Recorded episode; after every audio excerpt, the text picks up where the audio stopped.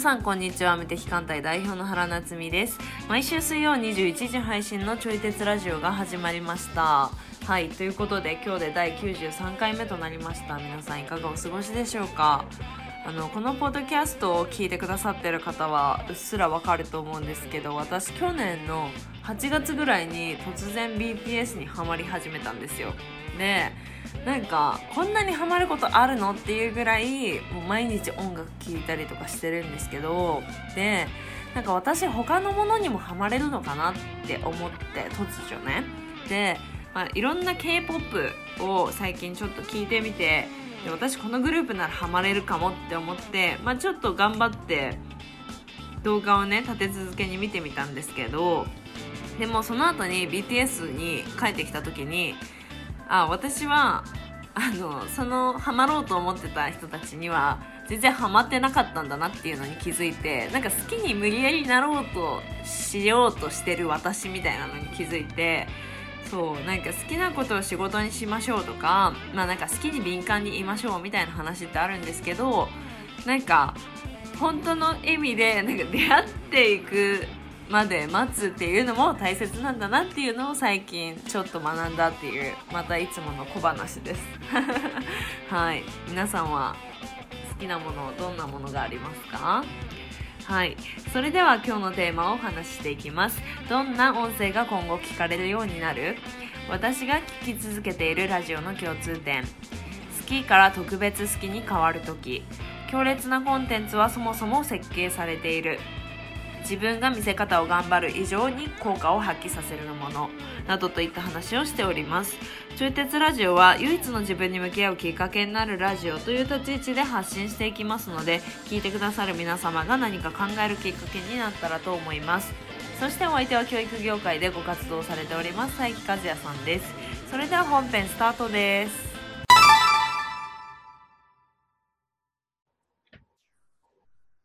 ということで今日は何について そうだね。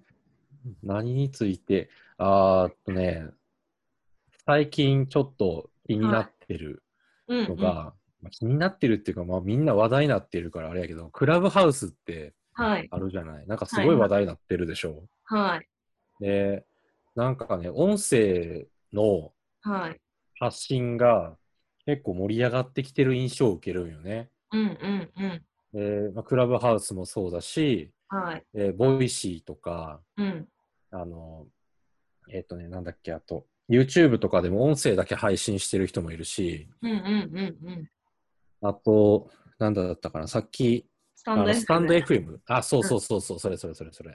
とかとか。なんかそういうのも、ちょっとずつちょっとずつ利用者が増えてるのかなっていうふうに、最近ちょっと思ってるはいよ。だから、どう、うん。なんか動画、動画もすごい見られてたけど、はいやっぱなんか動画ってその画面になんか集中しないといけないから、うんなんか何拘束時間が長い、はいどうしても。うんでもそ、音声やったら、なんかながら聞きができるから、はいはなんか家事しながらとかね、いはい仕事しながらとかでも聞けちゃう。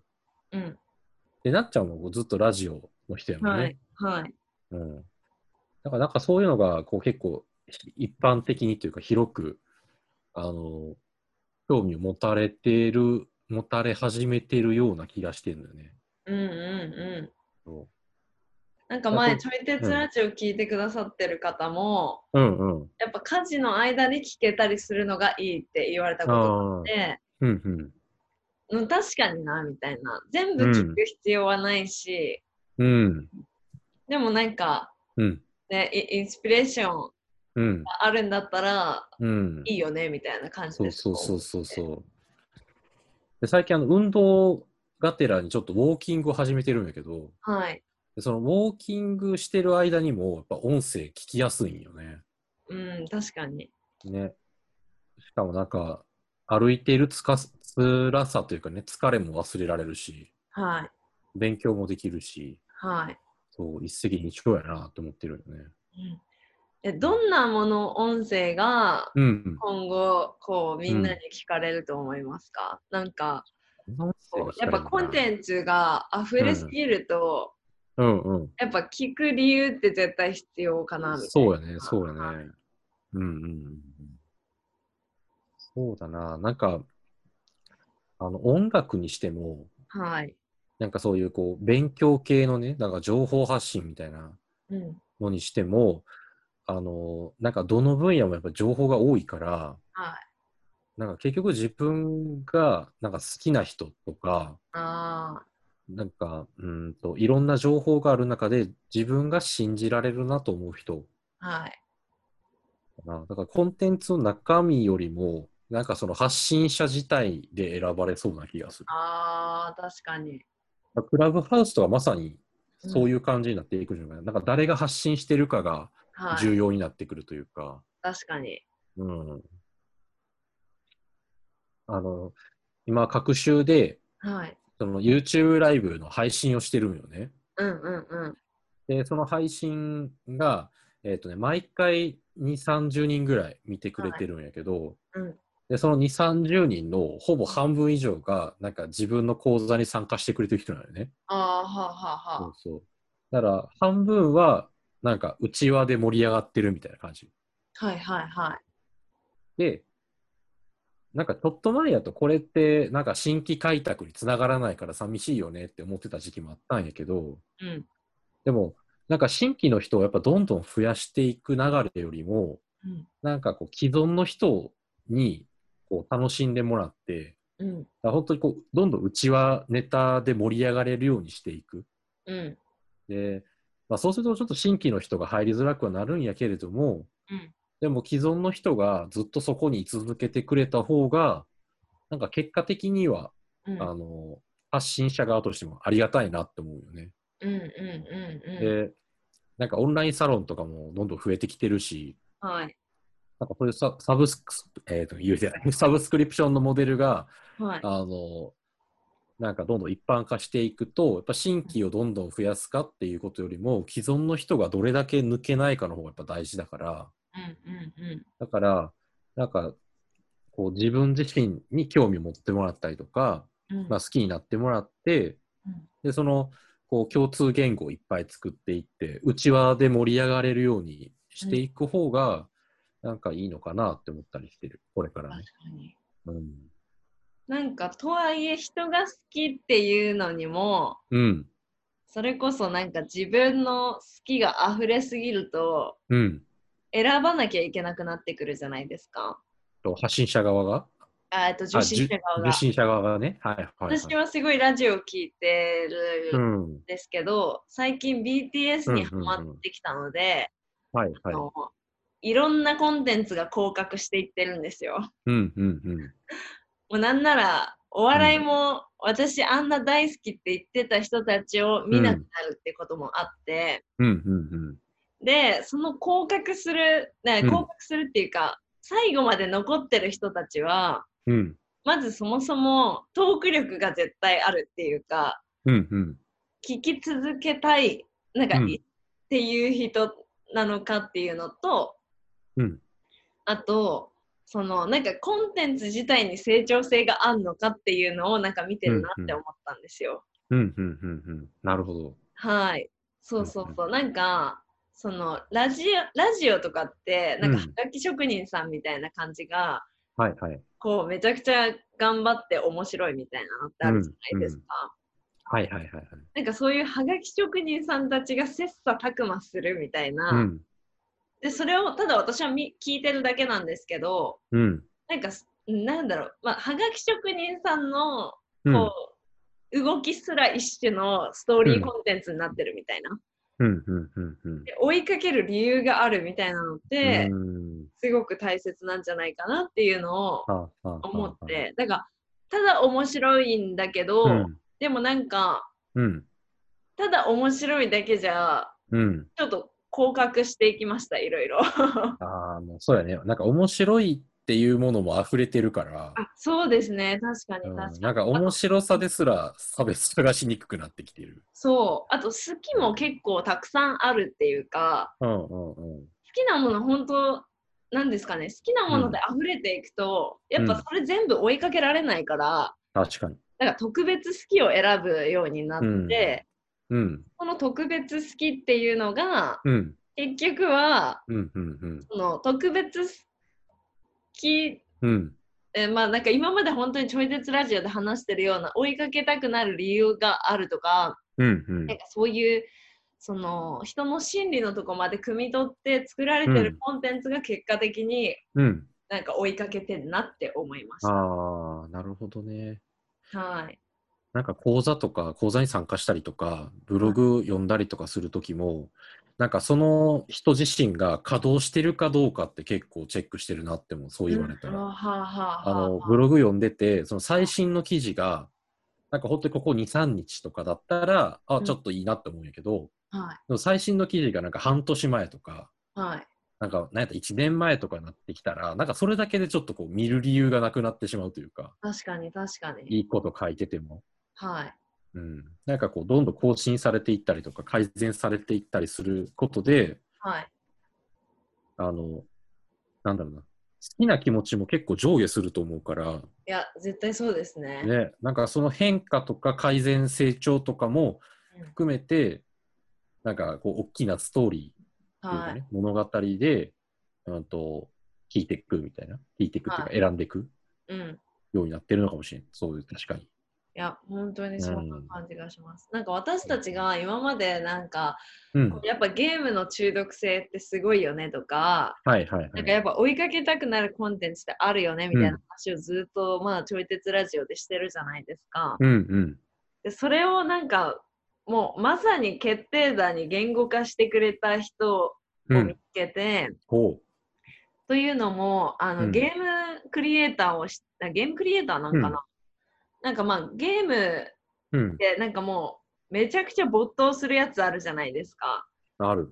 あれ、んスター・ウォーズとかはすごい長く続いてるし、うん。スター・ウォーズってだけでもうみんななんか大好きになってたりとか、うんうんあとディズニーとかもう一ん。期、まあ、うんネズミごときですよ、 言えば。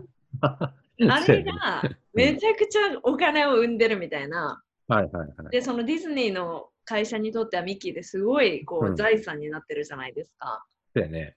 なんかそういうもの、コンテンツが生まれるうん。ものと、うとん。はいえ、一時的に注目されて、うん。なんか廃れるとか、うん。うん。うん。 2話目、なんかシーズン2が出たとしても、それうんが1話目を超えないとかっていうコンテンツもあるじゃないですか。あるある。で、その共通点は何なのかっていうのを、うん。うん。あの、言語化されてる本があって、うんうん。うん。 IP の作り方と広げ方っていう石井二郎さんっていう、そのゲほうほうほうゲームクリエイターなんかなうん。なんか、あのー なんだっけ、ちょっと、この人の実績、うん。そう、わ、わ、わ、わ、わ、ななんか多分有名なゲームとか作られてるんですよ。ほうほうほでも、なんか超マニア向けに作っう。うた。ん。うん。うん。だから、なんかその、え、ちょっと待ってください。和也さんなら知ってるかもしれない。今、アマゾンで見つけた。あ、見つけましたうん。石井二郎、カタカナなんやね。あ、そうそうそうそう。えー、新桜大戦は知ってる。あ、そうそうそうそう。それと昔からあるシリーズやね。桜大戦。なんか、かまいたちの夜とかね。あなんかー、有名ですよね。そうや文ね豪とアルケミストとか。あーそうやね。これはアニメになってたやつやね。あは違うい。なんわか。それのゲームのなんかもろもろをやってたりとか、うんうんうん。えっと、この人が作ったゲームもあるらしいんですよね。な、な、ななんだったっけうなんどれだったっけなうん。なんか超人気な人に、うん。なんか大好きな人にとってはすごい大好きらしいんうで、ん。うんけどえーちょっと、うん。あ多分これ和也さんあ。うん。だからこそ、 なんかそのゲーム名今、ちょっと見つけ出したいわ。今年あの略歴に3年 B 組金髪先生伝説の教団に立って監督とか書いてる。あ、そうそうそうそう。 428封鎖された渋谷で。 428ってやつかも。これ聞いたことないな。でもなんか、マニアは好きらしいんですよ。へえ。で、なんか2話目を出すに、なんか2つ目を出したいってなったそうなんですけど、でも、そもそも 1, 一作目がうんちょっとなんか本当にガチのマニア向けになっちゃったみたいな。うんうんうんだからこそ、このブランド力を使ったとしても広がるわけじゃない、じゃないですか。そうやね。うんで、それでも、うんなんか、こう、1話目はいまいちだったんだけど、2話目から爆発的にいくコンテンツとかもあるらしいんですよね。うーんでそうなるものとそうならないものの違いとは何なのかみたいなことを、うんうんうんまあ、掘り下げたみたいなんですけど、うんなんか3つの大切なものがあるとうん言っていて、うん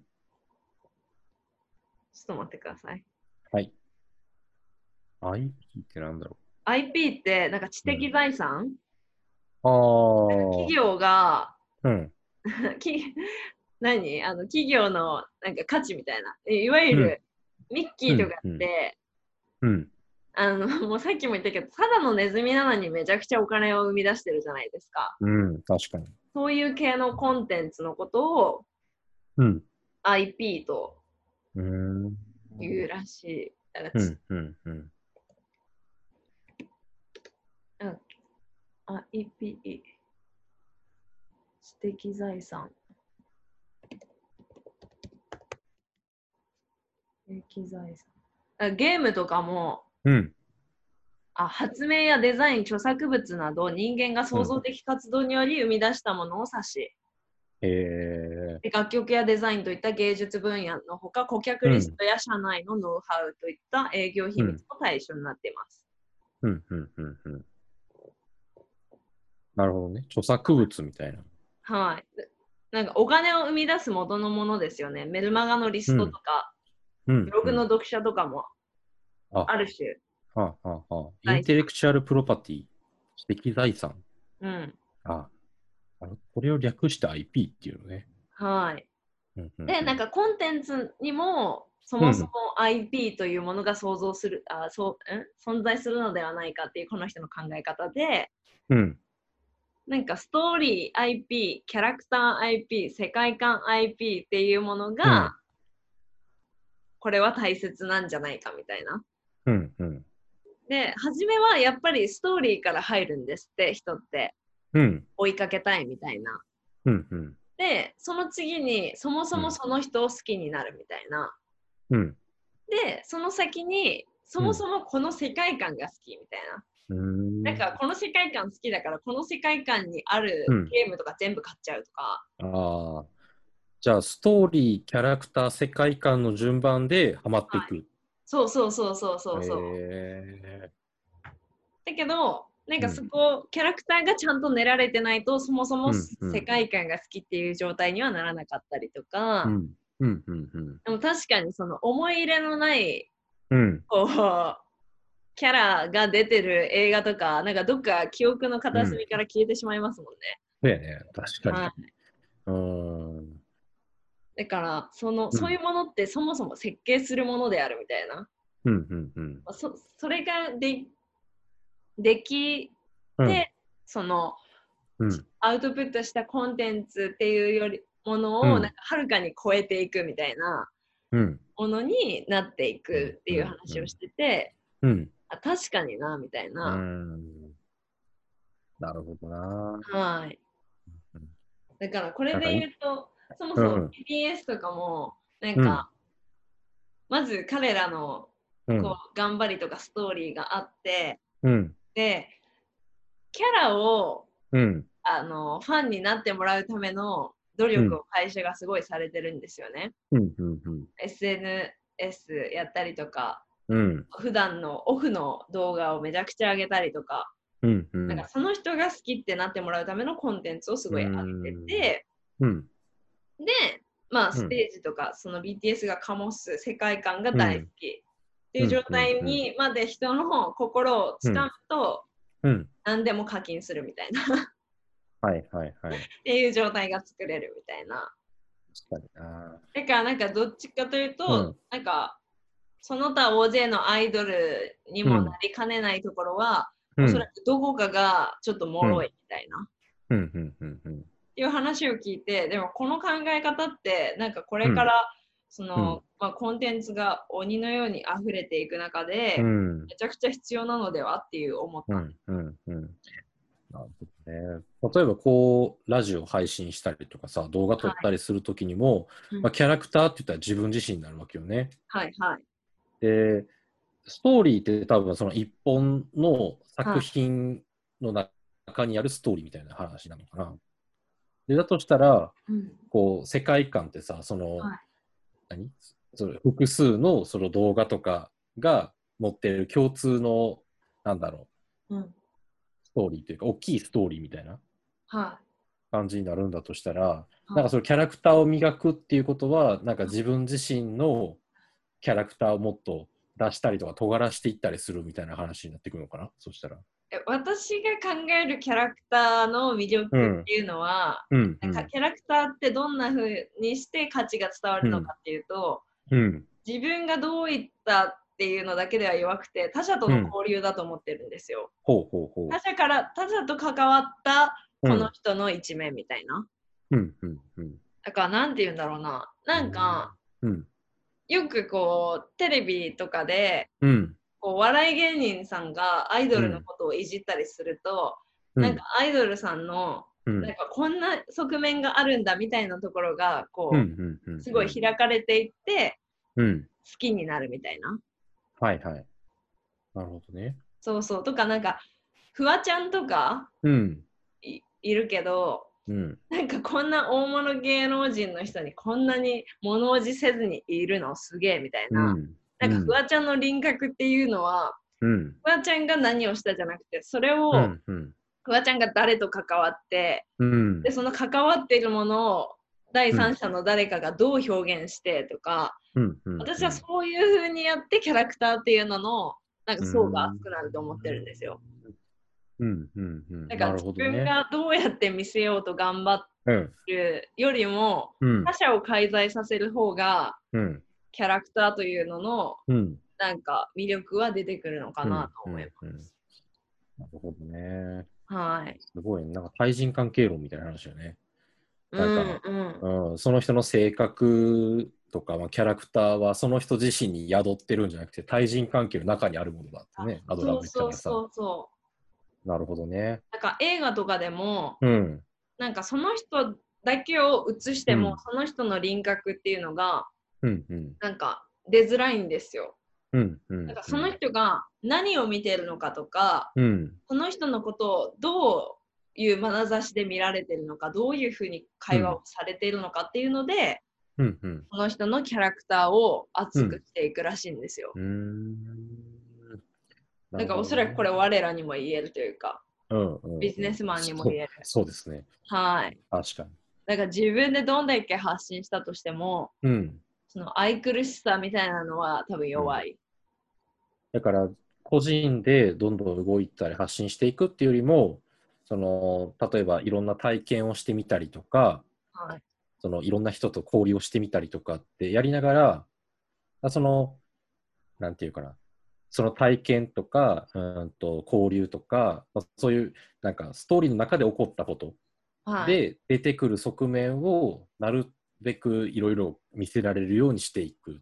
そうそうでそうそう。そうやってキャラクターが作られていく。はい。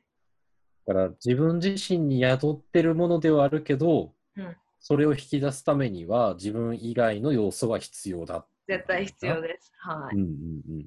それは確かにって思うね。うんうううんん。ん。うん、そうだね。だからゲームですもさ、面白いゲームって、なんかやっぱキャラクター一人がずっと冒険していくゲームよりも、はい。まあ、いろんなキャラクターとか、なんか、すごいなんかキャラの濃いやつらが出てきて、そいつらとの関わりとかで面白いなって思ったりするもんね。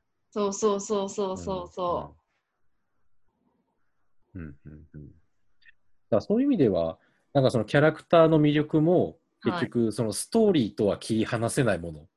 そだう。し、なんかそれも世界観とマッチしてる必要があると思うし、はい。だからさっきのストーリーとキャラクターと世界観っていうのは、まはあい。一応区別っていうか分けてはいるけど、うんなんかちゃんとこう絡んでる必要がある、絡み合ってる必要があるってことだよね。そうそううそうそうそいう意味では。うんうん。う。なんか、この人が話してたのですごい面白いなって思ったのが、うん。なんかそもそもなんでドラえもんを長く見続けられるのかみたいな。うん。うん。うん。で、なんか、まあ言っちゃえば同じパターンの繰り返しじゃないですか。そうやね。のび太くんがうん。ドラえもんに助けてもらうみたいな。うん。うん。うん。あんなの、もうイライラする人はイライラするでしょうけど、でうも、ん。えこんなパターンじゃんっていう感じじゃないですか。うん。うん。でもドラえもんは、うあのん。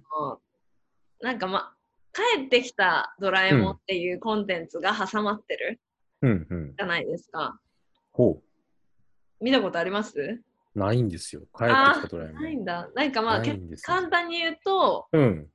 そのまあ、ドラえもんが22世紀に帰らなきゃいけなくなった、うん。なるんですね。うん。うん。で、で帰っちゃうんですよ。うん。そしたらのび太くんがもう自分で頑張らなきゃいけなくなるみたいな。うん。うん。ああ、はいはいはい。ドラえもんがも帰っちゃったなもんっちゃうね。から。そう。はいはい。で、なんかもう私もなんか忘れたんですけど、うん。なんかジャイアンとかにもう一人で立ち向かいに行くみたいな。うん。うん。なんか泣きながらうん。みたいなシーンとかあって、うん。で、すごいなんかのび太が頑張るみたいな。うん。で、ななんか多分ドラえもんが残していた道具のおかげで、結う局んドラえもんは、うん。うん。なんかその、元に戻ってくるみたいなオチがあるんですけど、うん。えちょっとちゃんと調べてください。うん多分もっとはい感動するし、結構グッとくる。なんとなく見た覚えがあるような気がしてきた。はい。話で、をなん聞いてるとかその話がうん。あるから、だからドラえもんが今やってるのって、うん。のび太くんがただヘタレでドラえもんに助けてもらうっていうストーリーじゃなくて、うん。いつかドラえもんがいなくなって、うん。のび太は自立するんだ。でうんも、うん今その過程として、うん。のび太にあの、のび太はドラえもんにダダをこねているみたいなうん。うん。うん。感じのうん。み見せ方っていうかあこのいつかのあ。うん。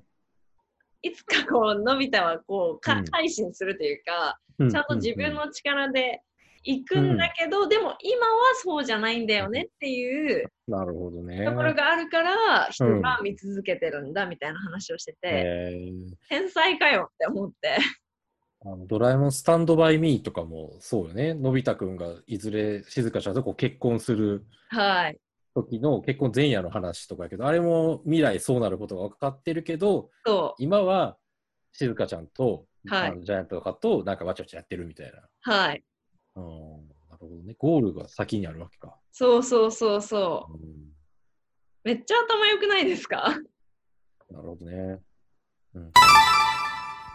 いかがだったでしょうか私たちが話しているのは答えでもなくてただのテーマを投げている感じなので皆様が哲学するきっかけになったら幸いです。そしてこちらのラジオではお便りを募集しております。私原と和也さんへの質問やご意見などお待ちしております。フォームがありますのでそちらから送信してください。それでは来週も水曜21時にお会いできることを楽しみにしております。ではさようなら。